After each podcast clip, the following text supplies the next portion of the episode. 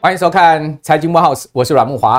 哦，我们财经慕 House 的点阅哈是持续在增加哦，也越来越多人呢在推荐我们的节目啊。呃，前几天呢，我走在路上哈，碰到一个朋友说，哎，我有看你的财经慕 House 啊。听到这句话，我心里就非常的高兴啊。那同时呢，我们 MVP 生活频道呢。也突破了十万的订阅 哈，这个是值得恭喜的事情。同时，呃，我要跟我们所有观众朋友报告，在过年期间大家都休息的时候，我们不休息哦，我们同样六日会准点推出我们的节目，请大家在过年的时间呢，一样支持我们的节目啊！相信我们的节目可以为您带来这个满满的这个财经的资讯哈，因为我们请到的来宾呢，都是相当优异的哈，都我个人觉得是非常棒的哈，各方的。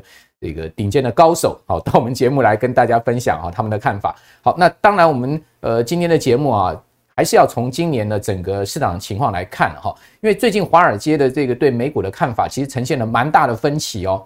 哦，这个看多的一方叫做高盛哈，高盛帮非常的看多，但是呢，呃，看空的一方呢叫做大摩帮，就摩根斯丹利哈啊，一直坚持今年的标准普尔五百指数可能会下探到三千点。那如果以啊这个。现在目前标普最新的位置四千点来计算，哇，这个标普啊，哦，到今年某个时间的低点，如果真的被大摩说准的话，还要再跌二十五趴，这二十五趴的跌幅呢，差不多就是去年哦标普最大跌幅的这样的一个程度哈，因为去年标普全年收跌十九趴，接近二十趴，它在这个去年一整年中最大跌幅大概也就是二十五趴左右。难道今年美股还要面临跟去年一样的这种熊市的结构吗？哦，这件事情呢，恐怕是我们得注意的啊，因为大摩呃去年看得很准哈，高盛其实是失准哈，但高盛最近哈，呃由他们的首席投资官提出了一个看法哈，呃高盛的说法是这样的，也值得参考，因为毕竟是这个美国顶尖的大投行啊，他说呢，呃即使今年呢经济出现衰退哈，就是我们出现叫做 recession 哈，就美国经济出现了负成长。啊，连续几季，而且呢，被美国正式定位为是经济衰退的这样的一个情况之下，他说股市还会涨啊。哦，以后经济呃虽然衰退，但是股市唔惊了哈，继续会涨。好，那他说涨多少呢？各位可以看到他这边画了一条线，好，告诉你说非常有可能会再涨十二趴。好，也就是说呢，有机会来到了这个所谓的呃头部区喽。好，那这个涨涨这个十二趴啊，呃标准普尔五百指数的位阶啊，有可能会是来到了这个呃。呃，相对的一个头部区的一个高位的地方，我们可以看到它其实去年的高点大概差不多四千八嘛，好，差不多会回到四千四这个位置了哈。那到底呃大摩的看法是呃如如何呢？细节是如何呢？他在给客户的这个说明里面呢，他说呢，呃，这个二零二三年呢，各类资产呢大致上都会涨哦，所以他也不是只有讲标普会涨，他说几乎所有资产都会涨，只有一个资产会跌，就是美元会跌。那现在目前看到美元指数啊。好，在最近呢，出现了死亡交叉，也就是五十日均线呢跌破两百日均线，两条均线都往下掉，这也确实告诉我们美元的强势应该告一段落了。哦，只不过就是说，美元今年到底会落到什么程度啊？呃呃，这个我想也会关系到全球股市，尤其是新兴市场，很跟着美元指数走哈。他认为说，美元指数今年呢，有可能会是一个小跌的局面哈，小跌，但不是一个大跌的局面。那他说呢，这个标准普尔五百指数今年是在所有资产里面最看好，大家可以涨十三趴。好，呃，以及呢，呃，新市场啊，包括欧洲股市，他都看好。那另外他还讲说，你现在什么都不做投资，你去放美元定存啊，现在目前的。这个利息呢，回报呢，今年大概就有五趴了，所以也就是说呢，美元定存可能会打败很多这个债券的产品了哈，包括市政债这些的债券产品，它的报酬率可能都不能不如这个美元定存。不过要跟各位观众朋友报告，如果你放美元定存，那可不是一辈子都五趴哦，因为随着未来美国联准会可能降息啊，你的美元定存的利率就会持续往下降哈，这个是大家要知道的一件事情哈。好，那高盛的投资团队他们预估啊。他说：“呃，经济衰退的隐忧是在好，美国跟欧洲的股市今年会跑赢哦，跑赢其他资产类别，就是他很看好美国跟欧洲股市。那欧洲经济不是很差吗？可能会进入到衰退吗？为什么高盛会这样看呢？啊，那高盛预计啊，哈，美元 DXY 哦，就是美元指数的回报率大概是负的百分之零点零四到这个正的两趴了，就在这个区间哦。同时呢，美国的现金今年呢会以五趴的涨幅就存定存啊，击败包括银行贷款跟市政高收益债券之类的一个较高风险的一些产品，好，那这个是呃高盛的看法哈。那大摩的看法是什么呢？啊，高大摩就是由他的这个顶尖的策略师哈，这个 Michael Wilson 所提出看法，他说，呃，标普啊，今年呢、啊、有机会啊再往下掉，而且呢可能会掉到这个。呃，三千点的这个位阶，那他为什么会提出这个看法？他提出了一个很重要的数据，好，这叫做股权风险溢价，好，叫 ERP，哦，就这条线，好，这个蓝色线，好，每一次在经济衰退，各位看到经济衰退的期间，好，ERP 都会大幅上升。他说现在目前 ERP 还太低，好，也就是说后面有可能会大幅上升。就经济衰退来临，ERP 大幅上升的时候，那时候股市呢就会出现重大的跌势。他说现在目前一般企业对获利的预估都还太乐观。哦，大蘑菇啊，哦，今年标准普尔五百，哦，这些呃所有成分股，他们的每股收益呢是一百九十五块，好，一百九十五块美金呢，跟现在目前一般美国投行现在估出来大概在呃两百一左右，哇，这个差了大概有五趴到快要快要八趴的这样一个区间了哈，所以呢，高盛呃大摩的看法是相对美股。好，现在目前会受到企业获利衰退很重大的冲击，因为呃去年大概呃它的这个标普五百的每股收益大概差不多两百二十块美金左右，所以一下掉到一百九十五，哇，那这个掉的幅度是超过十趴了。好，所以在这样状况之下，到底谁对呢？好，我们今天就来 这个大论证。啊，我想这个论证这件事情呢，没有立场哈，就是看看啊这个到底。呃，哪一种可能性比较高？因为我觉得金融市场啊，往往翻脸跟翻书是一样。你可以看到今年以来两周的时间，哦，这个全球股市的大涨，债市的大涨，黄金的大涨，让大家觉得说。有这么 magic 吗？哦，一个跨年就所有的情绪就全部转变了吗？市场有这么快的一个转变，这样的一个情绪的这个呃这个从悲观到乐观吗？好，今天这些复杂的而且困难的题目呢，我们就要交给美股专家、股市赢者哈，再次来到我们的节目。好，在新年一开始跟各位来谈谈他的看法啊，赢者你好。好，呃，木华哥好，各位观众朋友大家好。好，这个。两个说法很分歧哈，这个分歧我觉得其实是在金融市场一个常态了哈。那但我也觉得是一个好事，为什么？因为其实有分歧才会造成这个呃所谓的交易嘛。如果大家都一一味看多或一味看空的话，那市场不就一直涨上去，一下跌下去了嘛，对不对？尤其大投行的看法分歧，我觉得是蛮好的。不晓得你的看法呢？我觉得就是说，在今年以来啊，呃，股市反弹，我觉得最大的原因是因为不确定性已经消失，嗯，不确定性还在，可是额外的。恐慌可能大家已经觉得好像没有什么，因为通膨就是见底，那经济有可能衰退，嗯，所以大家会先去抢高点。而且我觉得这一波比较有趣，就是说在去年总新盘一个数据公布以后，全部一起跌。可是在这一波开始有一些财报不错、展望不错的，有分化的状况。那我认为在二零二三年的投资应该也会有蛮大的机会，就来自于说去库存。不同产业中上中下游去库存时间不同，嗯，可能有些就会先涨。哦，不同的国家有些 CPI 控制好，经济没有衰退，它可能就先涨。所以我认为今年的看法很分歧，不过应该会有不少的投资机会。OK，那刚刚这个赢者所讲的哈，有点跟这个高盛不同啊。高盛是所有资产都会涨，对不对？但你会觉得它是有一个渐次性，会有一个节奏。OK，好，对，那我们就不论。大摩或高盛，我们我就提出今年以来我认为比较需要留意的风险跟机会。OK，好，第一个就是这个直利率倒挂，因为直利率倒挂过去以来只要发生，下面这就是直利率倒挂，当变成负的，后面几乎都会出现一波的这个经济衰退、股市修正。那现在的直利率倒挂已经差不多去年六七月开始已经。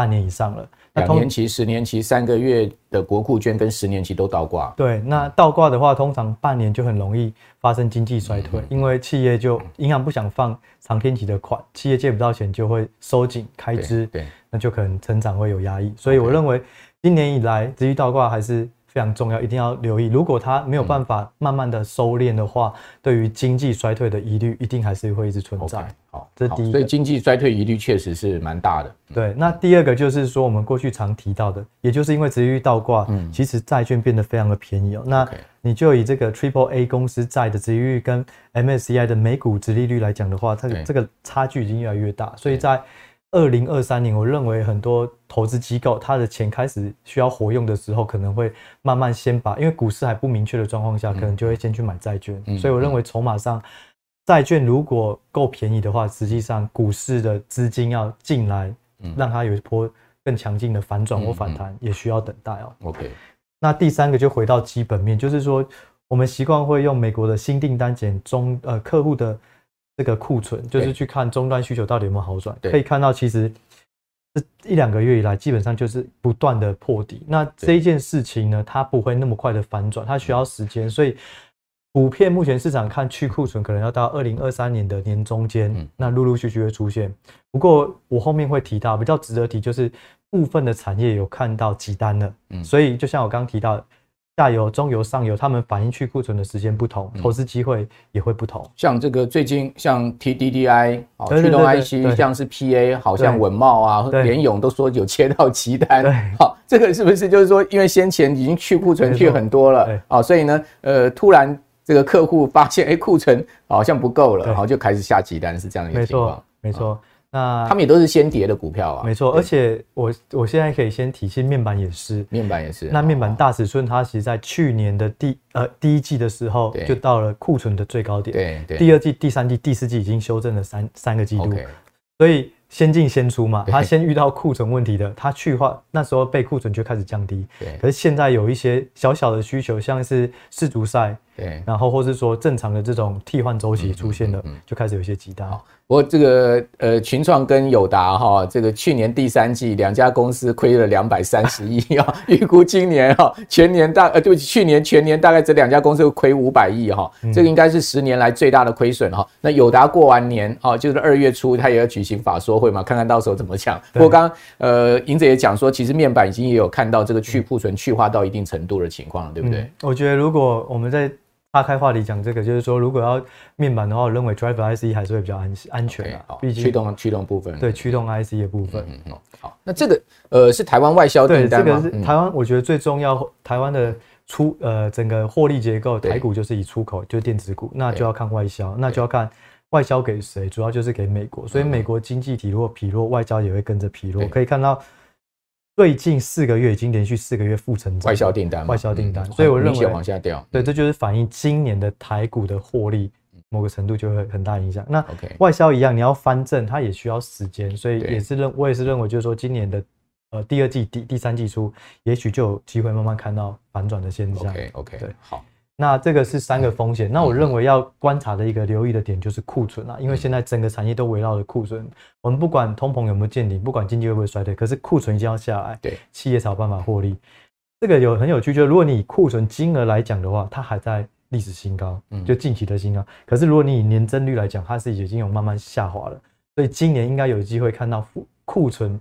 反转到一个健康水位的状况。OK，好，这也是一般现在目前看到法说会，大家都大家一般都说第二季差不多库存就去化差不多了，对对，没错。一般目前市场看法，法说会的情况也是这样。对，那我我们刚刚讲到那个面板啊，TDI 那些，他们很多是说第一季有机会就持平了，对，就可以看到 OK，比去年第四季来讲的话没有在衰退，嗯，对。那另外呢，我我另外再提几个三个机会，第一个就是通膨见顶，在。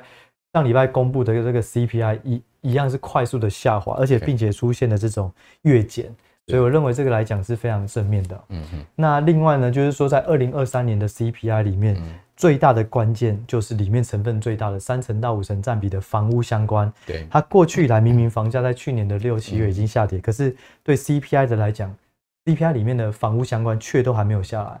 所以大家都会说有滞后性，因为就是说你签约也不可能说 CPI 降，你的约就马上改降价。嗯，还有房租也是前一年的。没错，所以大家目前是看最晚第二季底，应该就会看到房屋下来了。OK，所以这会是今年 CPI 比较大的一个下行的一个因子。所以第二季有可能 CPI 会出现更明显的往下掉的情况。对对，目前市场是这样看。那另外一个第二机会就是说，对，去年很惨，大家一路在下修。我们可以看到这个是。美国的这个花旗盈利修正指数，对，他就说 S M P 五百里面，上修财报的比例有多少？去减掉下修财报的公司比例，可以看到，其实，在去年七月以来就已经在震荡了，就是，也就是说，大家下修的已经差不多了。嗯嗯。所以就是说，当我已经看到最差的状况，并且预期之后虽然不会更好，可是已经有一个 L 型底，也许有一些资金就会开始进去分批布局，所以我觉得这个也是机会。那。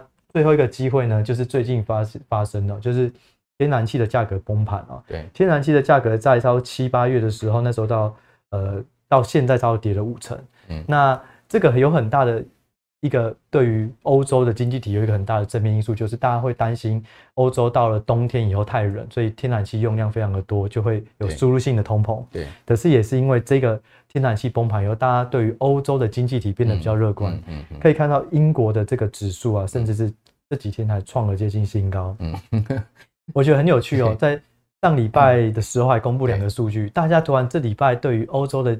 股市跟经济体比较正面乐观，就是因为有两个。第一个是上礼拜呢，德国公布了这个去年的 GDP 是一点九个 percent，比市场预期一点八个 percent 还高。也就是说，经历了乌俄战争，经历了通膨，没想到它居然欧呃德国的 GDP 是又有预期。第二个是以单月来看的话，英国的月十一月的月 GDP 居然是月增零点一个 percent，市场原本是预期负零点二，所以我看到有一些声浪，就是说，哎，欧洲欧元区搞不好有机会。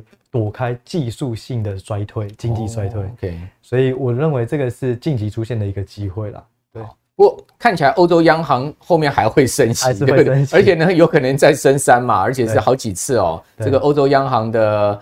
行长哈，这个拉加德哈，他已经把这个丑话先讲在前面。对，好，所以今年 啊，这个欧洲还是会面临到相对高物价以及高利率的这个压抑哈，这个相对经济上面还是会被这个压抑，对不对？错。但是，但确实啦，欧洲最近的股市也蛮强劲，而且呃，这个整个经济的情况似乎也没有先前想的这么坏，对不对？对。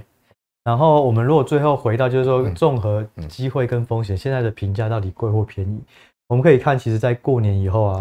对。已经快呃 S&P 五百来讲的话，已经快接近均值了。这是本益比，OK，呃，差不多是呃现在是十七七点五倍，但是平均是十八点七。那台股的话，原本在一两个礼拜前是非常的低，但是也也是因为这一波反弹的非常大，就是现在差不多是呃十三倍左右，那平均是十四倍，所以这样要说便宜也没那么便宜，对，可是它也没有到过去这么贵，所以我觉得现在要突破，可能要搭配基本面开始反转，可能就有机会。带带动，不然可能现在在这里需要一些时间盘整一下。好。所以现在目前还是呃延续了，等于说是去年底来的这个无稽之谈了哈。这个所谓无稽之谈就没有基本面的弹性。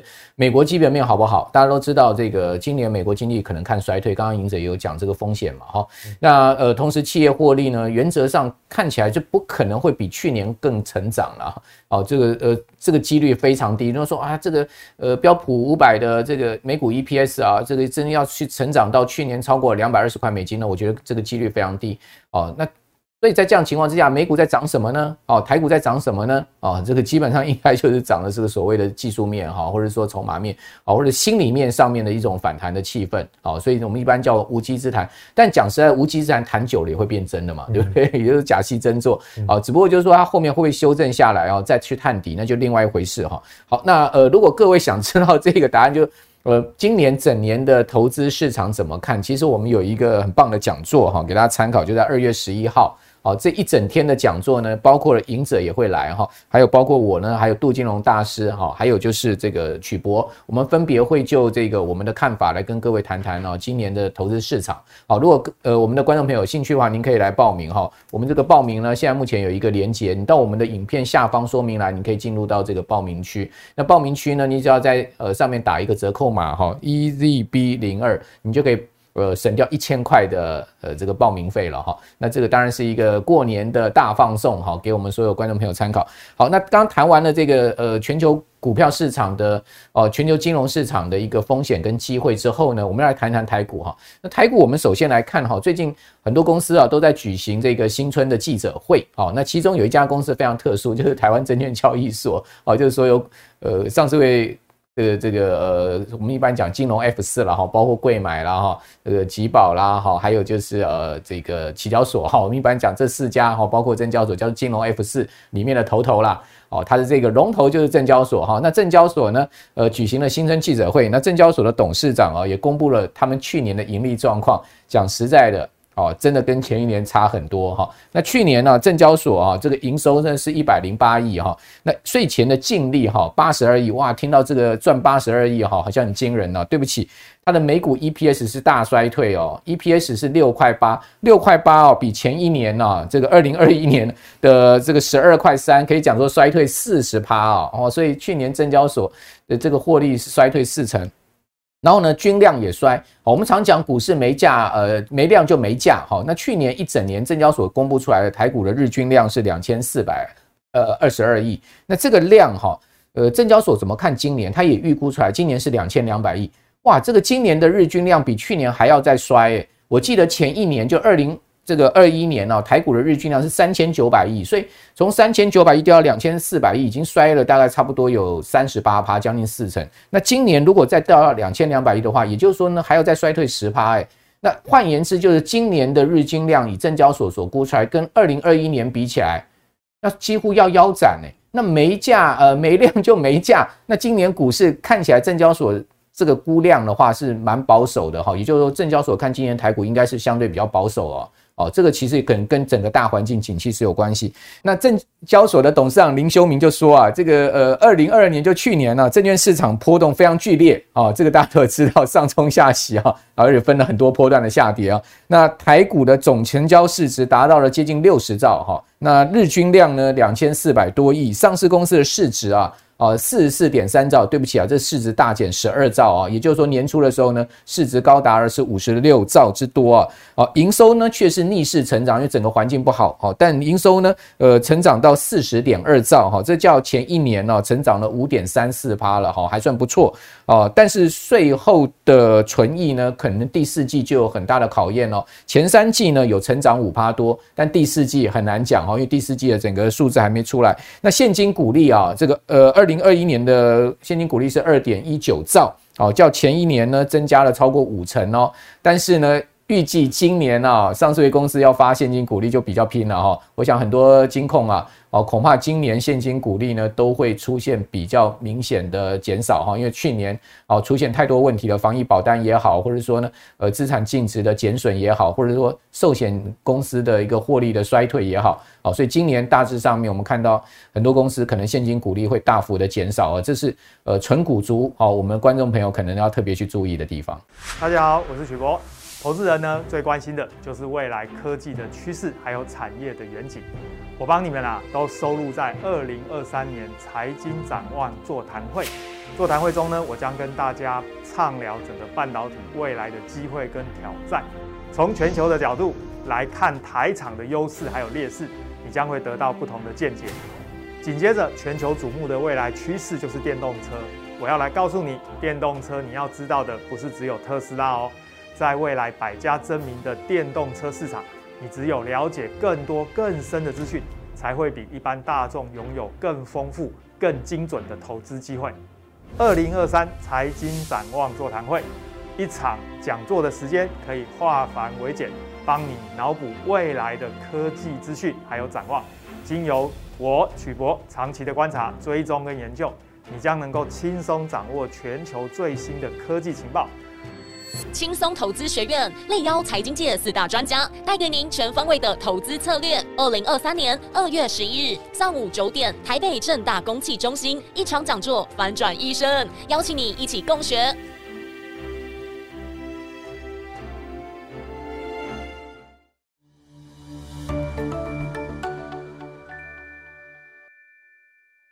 回到台股的部分，我们就要请教银子。就刚刚谈到了，就是说国际上面哈，美股这个呃，国际上金融上有风险有机会嘛哈。那你也谈到了一个观念，就是说呃，也许呢，今年的整个呃，从 CPI 的调整也好，或者是说从国家体制调整也好，它会是一个渐次产业也是一个渐次复苏的一个情况。那台股呢？好，你觉得台股今年的我们观察的重点在哪里呢？呃，我先讲一下我自己的看法，在年初啦，因为其实我们能看的都不远，我觉得。年底还难讲，但是我目前认为的格局是震荡向上。嗯嗯，那震荡向上，所谓震荡就是反弹太多的时候，也不要太乐观，就要稍微调节。那下面的时候也不要太悲观，再分批以我我会常说，就是跌的时候买多一点，就是金字塔。那上去的时候要记得调节，因为今年还是有很多不确定性，但是整体的机会是有的。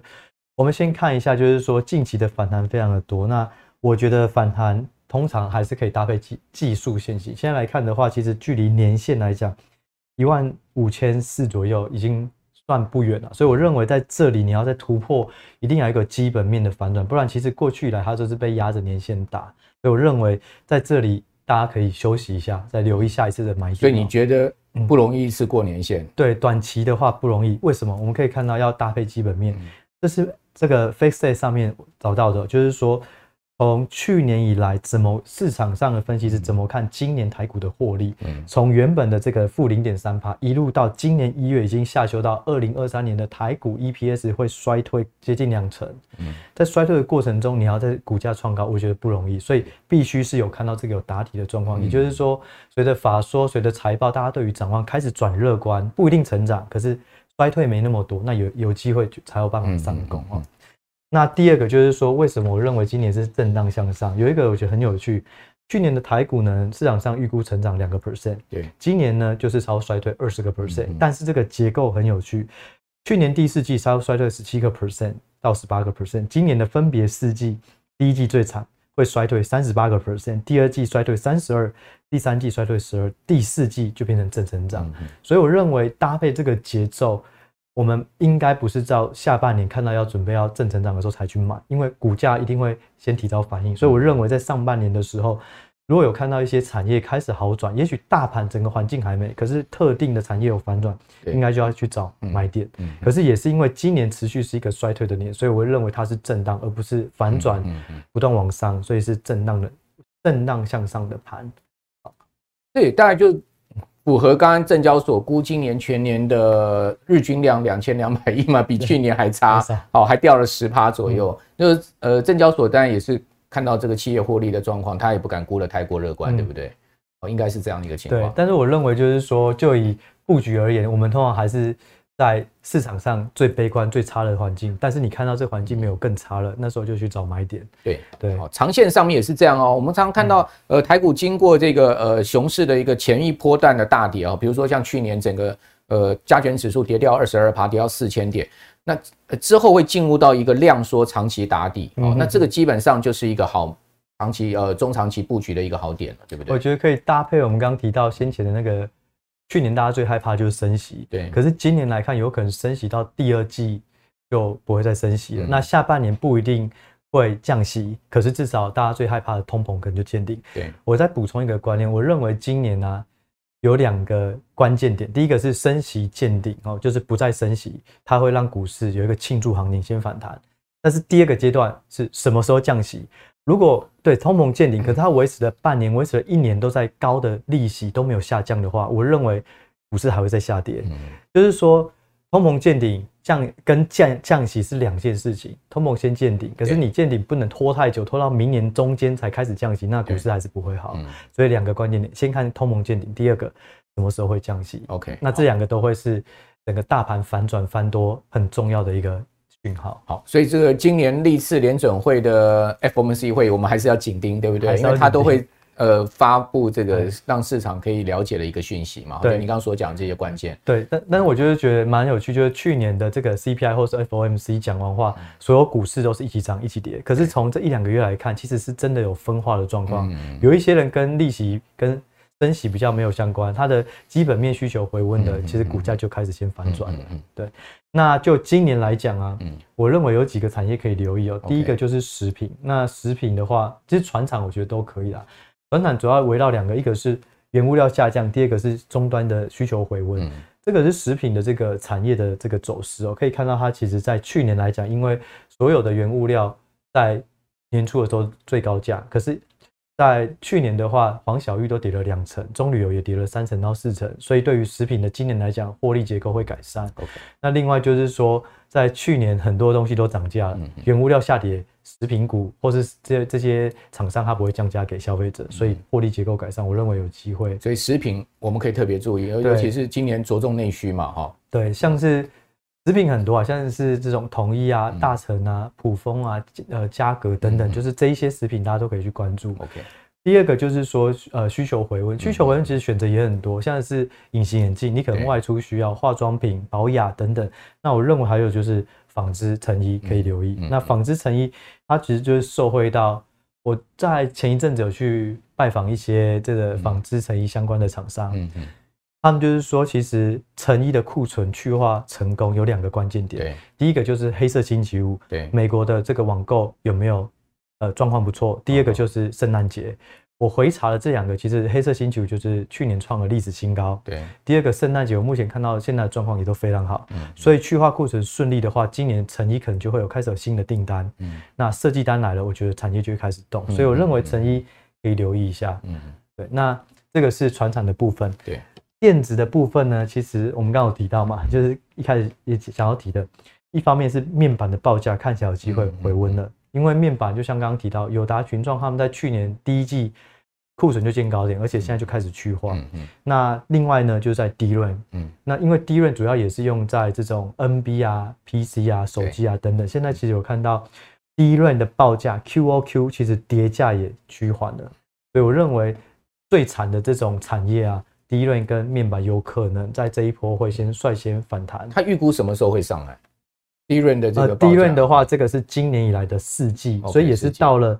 越接近年底的时候，下半年下半年这个价格 QOQ 有机会 QOQ 往上回升了。对，所以我认为就是这种算是景气循环，可是它是比较快，因为它是整个产产业的最下游，只要电视好、手机开始回补，NBPC、Tablet 这种慢慢起来，他们就开始会有需求，而且。